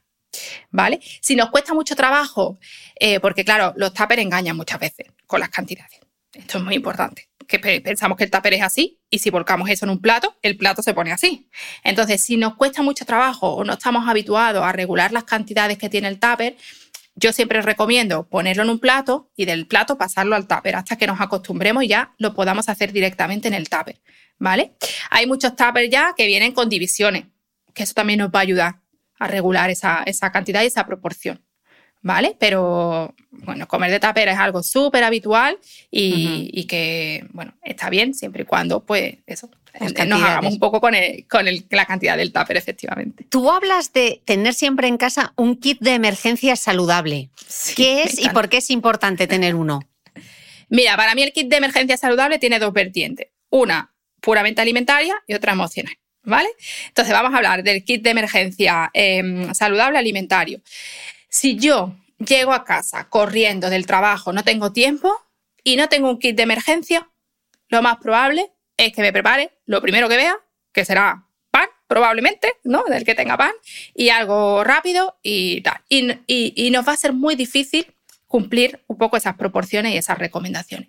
Pero si yo estoy acostumbrada a atender, a tener en casa siempre eh, grupos de alimentos, ¿no? Grupos de esos alimentos de comida rápida, pero saludable, es decir, que me pueda preparar súper rápido, pues el día que me ocurra eso, no me pilla desprevenida. Vamos a poner algún ejemplo. Imagínate que yo hoy hago, yo qué sé, un salteado de verduras o un pisto o lo que sea. Pues el día que me pongo a hacerlo, voy a hacer el doble. Y voy a coger dos tuppers o tres tuppers y los voy a congelar. Y yo ya tengo ahí un stock de verduras congelado. Me puedo comprar en el supermercado verduras congeladas, que es simplemente la verdura ultra congelada y ya está, no, no procesados, ni preparados, ni nada. Y yo tengo ahí mi stock. Me puedo, puedo tener siempre en el frigorífico, hay unas bolsitas de verduras que venden para meter en el microondas para que se hagan al vapor, que se hacen en tres minutos. Puedo tener botes de conservas de verduras en la despensa, que eso me dura un montón de tiempo. Puedo tener botes de legumbres en conserva, puedo tener botes de pescados en conserva. Eso es un kit, eso es un kit de emergencia. Que yo llego a mi casa, cojo una bolsa de ensalada que ya viene preparada y lavada, que es que no tengo que hacer nada, solo tengo que abrir la bolsa y echarla en el plato o en el tupper. Le añado una lata de atún, le añado un poco de queso, le añado unas legumbres o le añado un poco de un, un, botecito de esto, un vasito de arroz o de quinoa integral que venden, que se tarda un minuto en el microondas o con un poco de pan. y ya tengo una comida. ¿Cuánto he tardado? ¿Tres minutos? Pero para hacer eso, Mm. tengo que haber pensado previamente en comprar todos esos alimentos. Mm. Entonces, ¿el batch cooking qué sería? El batch cooking es dedicar pues dos, tres horas a la semana para prepararnos varias comidas a la vez. Eso puede ser muy práctico para aquella persona que lo pueda, que lo pueda implementar y que lo pueda hacer, sobre todo cuando eh, no tenemos tiempo para cocinar al día, ¿no? Entonces yo, a lo mejor el fin de semana o miércoles por la tarde, el día que a mí me venga bien, me organizo, me preparo y hago unas verduras que me van a servir para dos o tres platos. Por ejemplo, hago un pisto y un día me puede servir para un pisto con huevo y otro día me puede servir y, me- y pues me puedo hacer también una empanada de pisto, ¿no? O me puede servir para una pasta y le añado el pisto. Pues ya tengo tres comidas con un pisto. Entonces, en esas dos horas que yo estoy cocinando, pues con el fuego, con el microondas y con el horno, me puedo hacer cuatro o cinco comidas que ya me dejo preparadas. Y el día que llego para comer, pues ya tengo ahí la comida. Mm. No improvisar, vamos, la clave. Claro, y, si, y, no, y no pasa nada por improvisar, pero si improvisamos, que tengamos elementos con los que podamos improvisar mejor. Mm. Que si un día improvisamos, nos hacemos un bocadillo de salchichón, porque es lo que hay, pues ya está, es lo que hay. Pero vamos a aprender también de eso. Ostras, es que me he tenido que hacer un boca- me he hecho un bocadillo de salchichón que estaba muy rico, pero si mañana me pasa lo mismo, que me hago otro bocadillo de salchichón. No, voy a intentar tener otras cosas para que un día sea el bocadillo de salchichón y otro día sea la ensalada de pasta y otro el arroz con mm, pisto. Claro, pero aquí es totalmente importante aprender a hacer la compra de manera saludable, ¿no? ¿Algún truco de esos que no hayamos leído, Griselda? Para hacer la compra saludable, que no hayamos leído, a ver. a, O ver bueno, a ver qué hemos leído. Danos los que tú creas que son importantes y uno que tú digas, aquí es donde falla la mayoría. Mira, lo más importante para hacer la compra, para hacer una compra adecuada, es la previsión. O sea, que yo me siente cinco minutos, cinco, ¿eh? no os pido más, cinco minutos de una semana. Y yo haga en un papel, lo que hemos comentado antes que podemos hacer en familia, cosas, ideas que puedo tener para preparar a lo largo de la semana. Y no hace falta que elabore, eh, que coja el libro de Jamie Oliver, ¿no? Y, y diga, ay, voy a preparar. Es, no, es, aquí voy a comer pasta, aquí voy a comer legumbres, aquí voy a comer pescado, aquí voy a comer tal, aquí voy a comer cual. Y ahora me, hago la lista de la compra y me voy a comprar. Esa es la mejor receta, la previsión. Y si yo sé que esta semana voy a tener una semana más liada y me va a costar más trabajo eh, poder preparar la comida, pues dentro de esa lista de la compra voy a meter esos alimentos del kit de emergencia. Y voy a comprar botes de conserva y voy a comprar queso o huevos o huevos cocidos o lo que sea. Pero lo voy a prever. Entonces la previsión es la mejor herramienta para después eh, tener esos alimentos en casa. Es que si no los tenemos no los vamos a comer. Mm. Eso es así. En el caso de los niños, pero también en los adultos, quizá porque nos han dicho tantas veces eso de que hay que comer cinco veces al día, las meriendas y las ingestas de, de media mañana suelen ser donde la gente mete más Sí. la pata, ¿no? Estás haciendo, estás afirmando así mientras estoy hablando. Sí, sí, sí. ¿Cu- ¿Cuáles serían entonces, Griselda, las, las mejores opciones para llevar al colegio y qué aspectos nos deben preocupar, por ejemplo, del comedor escolar, pensando en los padres? Vale, vamos a ver, de la primera, de de la primera pregunta. Mm, a ver, aquí es que tenemos un problema que son las ideas. ¿Por qué? Porque nos han metido en la cabeza, y esto es culpa de la- del marketing alimentario, que la merienda tiene que ser dulce, tipo bollería industrial, y la media mañana, pues prácticamente lo mismo. ¿Vale? Y porque también nos ha metido en la cabeza que es mucho más fácil y más rápido, porque vamos los padres siempre con muchas prisas, meter un paquete de galletas en la mochila que meter un plátano. Mm, Hola. ¿Cuánto tiempo se tarda en meter un plátano en una mochila? Lo mismo que meter en un paquete de galletas, ¿vale? Eh, entonces, genera esa dificultad por eso y también genera esa dificultad por el paladar al que vamos acostumbrando a nuestros hijos de pequeños. ¿Qué podemos hacer? Pues primero, empezar a cambiar un poquito ese chip y a, empezar a tener otras ideas. ¿Qué le puedo llevar a mi hijo? Pues mira, mi hija se ha llevado para desayunar filetes empanados al y se ha llevado croquetas o se ha llevado ensalada que le ha sobrado el día anterior o garbanzo, como se llevó también la hija de una compañera. ¿Y cuál es el problema? Que no estamos acostumbrados, ese es el único problema, que no estamos acostumbrados. Pero yo para desayunar o para merendar puedo comer lo que quiera. Puedo comer lo que quiera. Yo me puedo hacer un huevo revuelto. Mi hija merienda algunas veces arroz con tomate. ¿Y cuál es el problema? ¿Es malo? Oh, pues yo prefiero que meriende eso a que me pida un donut, ¿no? O unas galletas. ¿Cuál es el problema? No pasa nada. No pasa nada. Es simplemente que no asociamos determinados grupos de alimentos a la merienda. También es cierto que suele haber un, un, aumento de esa apetencia por lo dulce en la merienda, pero eso también son asociaciones mentales que tenemos. ¿Vale? Porque muchos pacientes me dicen, es que a mí, yo cuando eh, después de comer, ¿no? A media tarde, tal, lo que me apetece es dulce. Claro, te apetece dulce porque estamos acostumbrados a merendar dulce. Hmm. No estamos acostumbrados a merendar salado. Si les preguntáramos a nuestros abuelos, ellos estaban acostumbrados a merendar salado porque comían bocadillo para merendar el que podía. Hablando de bocadillo, ¿existe el bocadillo saludable, Griselda? Sí. Es que le tenemos, le tenemos ahí al, pobre pan, al pobre pan le han puesto ahí una losa que me da una pena. Venga, ¿Qué, la ¿qué problema tiene el pan? Vamos, vamos a ver, ¿qué problema tiene el pan? El pan es un alimento como cualquier otro que está ahí en, nuestras opciones que podemos elegir. Yo me puedo hacer un, alimento, iba a decir. Yo me puedo hacer un bocadillo de atún, yo me puedo hacer un bocadillo de queso, un bocadillo de tortilla, un bocadillo de lechuga y tomate. ¿Dónde está? ¿Me puedo hacer un bocadillo de salchichón? Sí. ¿Todos los días? Hombre, yo no te recomiendo que todos los días te comas un bocadillo de salchichón. Lo podemos ir alternando. Pero bocadillos, bocadillos hay miles. Opciones infinitas. Las combinaciones que queramos. Podemos meter verdura dentro de los bocadillos. Oye, unos calabacines a la plancha en un bocadillo, eso le da una jugosidad al bocadillo. O una tortillita de calabacín o de brócoli o de un aguacate. Jolín, será por opciones. Si es que, si es que lo tenemos ahí. El problema es lo que hablábamos antes, que no estamos acostumbrados, que tenemos una limitación muy grande en, las opciones y en las combinaciones alimentarias. Mm. Y ahí es donde nos tenemos que centrar en abrir un poco ¿no? la mente, en decir, espérate, que, dentro del pan se puede meter otras muchas cosas que no sean embutido. El embutido es una opción, pero es que hay otras miles opciones. Que te puedo hacer un bocadillo de hummus, de paté, de tofu. Pero no, en esas cosas no caemos, no caemos porque no estamos acostumbrados, porque no estamos acostumbrados. Entonces, un bocadillo, una fruta, cualquier cosa, es que te digo, cualquier cosa me sirve, eh, cualquier alimento, me sirve para, para una merienda o para una media mañana. Nos tenemos que preguntar también si tenemos hambre, ¿eh? porque eso de obligatoriamente tenemos que hacer las cinco comidas al día, bueno, cada uno tendrá que hacer las que, las que tenga que hacer. Hmm.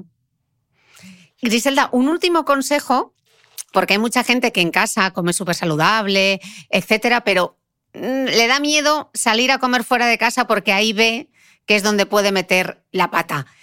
¿Qué le recomendarías? Bueno, le da miedo o aprovecha cuando sale de casa, que es la otra vertiente, para, para comer lo que no come. Pues mira, le recomendaría que salga sin miedo que, tenemos que relacionarnos con todos los alimentos, que una buena alimentación incluye saberse relacionar con cualquier alimento o producto ultraprocesado que exista en, el mercado y con el, que nos vamos a enfrentar. Es irreal que no nos vayamos a enfrentar nunca eh, delante de, de una mesa que tenga algún producto ultraprocesado. Eso es totalmente irreal. Entonces, salir, la vida social forma parte de nuestra vida y eliminarla es un perjuicio muy grande para nuestra salud mental y social. Entonces eso, si, para alimentarnos bien tenemos que dejar nuestra vida social y, ese tipo de, cosas y de relaciones, lo estamos haciendo mal. Estamos cometiendo un error muy grande. Entonces vamos a reevaluar qué está ocurriendo. ¿Por qué yo no quiero salir? ¿Qué es lo que me da miedo?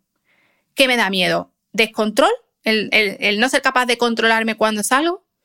Si no soy capaz de controlarme cuando salgo es porque estoy haciendo una restricción bastante importante o estoy siendo muy controladora durante, durante la semana. Porque el exceso de control nos va a llevar siempre al descontrol. Eso es así.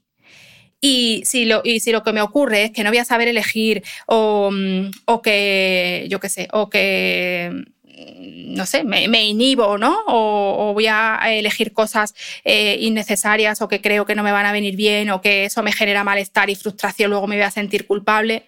Bueno, pues también habrá que ver por qué te vas a sentir culpable después de salir un día a cenar pizza, ¿no? Que yo algunas veces los pacientes me dicen, es que esta semana, el fin de semana lo estropeé porque pedimos pizza. Es una pizza que no te has comido siete hamburguesas con salsa y seis refrescos y dos helados. Te has comido una pizza. Que a lo mejor has comido un poco más de lo que comes habitualmente? Probablemente, porque cuando salimos fuera no estamos tan pendientes. Estamos hablando, estamos compartiendo, ¿no? Estamos pendientes de otras cosas. Y a veces comemos, ¿no? El otro día, en una comida de un foro al que fui, pues me decía mi compañera, me he comido el culán de chocolate que nos pusieron de postre y no me he dado cuenta que me lo he comido porque yo me dejé un trocito, ¿no? Y me dijo, ¿te has dejado un trozo? Y digo, sí, es que ya no me apetecía más. Me dice, pues me acabo de dar cuenta de que yo me lo he comido y no me he dado cuenta que me lo he comido. Estaba hablando y no he sido consciente y a lo mejor no me lo hubiera comido entero. Eso nos puede ocurrir cuando estamos fuera. Pues de eso vamos a aprender, ¿no? Si sé que me pasa eso, voy a intentar ser un poquito más consciente cuando salgo. Y que cuando salgo y voy a elegir, no piense, ah, esta es la única vez en mi vida que voy a salir a comer fuera, me voy a pedir todo. No. ¿Qué es lo que te apetece? ¿Cuánta hambre tienes? ¿Qué cantidad vas a comer? ¿Tengo, que tengo la necesidad de volverme a mi casa arrastrándome porque he comido demasiado y teniendo una digestión hiperpesada? Pues no, no tengo esa necesidad. Vamos a buscar ese equilibrio. Mm. Vamos a buscar ese equilibrio que me permita tener esa buena relación con la comida y que me permita poder tener esa vida social sin que me sienta mal por comer o por no comer. Mm. Griselda, para despedirnos, un último mensaje para todos los que están comenzando este nuevo año pensando, me voy a poner a dieta porque tengo que perder tres kilos. No. El mensaje es, alejémonos de las dietas, por favor. Las dietas no han traído hasta ahora ni traerán nada bueno a nuestras vidas. Busquemos ese cambio, busquemos cuál es mi objetivo de salud. Vamos a centrarnos en nuestros objetivos de salud, un objetivo que yo sea capaz de mantener en el tiempo. Una dieta no la vamos a mantener en el tiempo. Una dieta tiene un objetivo muy simplista, que es el peso, y eso no está relacionado con la salud. El peso no está relacionado con la salud. Eh, tenemos que buscar un cambio, un objetivo que nos permita tener un equilibrio mental, emocional, social, personal, alimentario, pero un equilibrio. Y sobre todo, que sea flexible. No seamos rígidos en ningún objetivo que busquemos. La rigidez no nos va a acompañar y si nos acompaña, y si nos acompaña, va a ser con unas consecuencias emocionales bastante pues desagradables o negativas. Entonces, vamos a ser flexibles en, nuestros en la elección de los objetivos y en la consecución de esos objetivos, es decir, en la evolución que tengan. Flexibles, autocompasivos, respetuosos. Vamos a escucharnos y, vamos a querernos, ¿no? Que muchas veces yo creo que nos olvidamos de nosotros y nos centramos tanto en el objetivo que nos olvidamos un poco de ese, de ese global. Y si perdemos ese punto de vista, perdemos la luz del faro. Si perdemos la luz del faro, no vamos a llegar a buen puerto. Bueno, se me ocurren un montón de cosas más que me gustaría tirar del hilo. Ahora me podría hablar contigo del body shaming, del body positive, de si se puede estar gordo y, ser y estar sano al mismo tiempo. Esto es un melón muy grande. Esto es un pedazo de melón que yo creo que te voy a invitar. Eh, tenemos mucho año por delante. Te invitaré en otro momento porque esto nos da para, si no un podcast, por lo menos un audiolibro, porque madre mía, todo lo que hay para tirar del hilo. Pues cuando Griselda, un placer charlar contigo. Millones de gracias. Yo creo que nos queda súper claro. Hemos hecho una parte muy práctica, así que gracias de corazón por todo el esfuerzo. Gracias a ti, Cristina. Haces una, una, maravillosa labor y para mí es un placer estar, estar aquí. Muchas gracias. Y a vosotros nos escuchamos de nuevo el próximo domingo.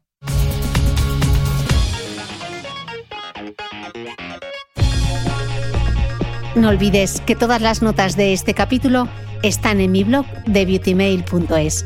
Además, si no quieres perderte ninguna entrevista, suscríbete a el podcast de Cristina Mitre en tu reproductor de podcast habitual.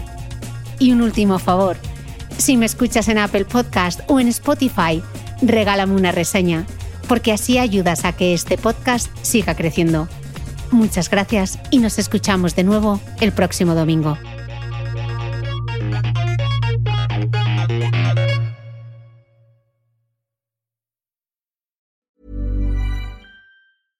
Small details are big surfaces. Tight corners are odd shapes.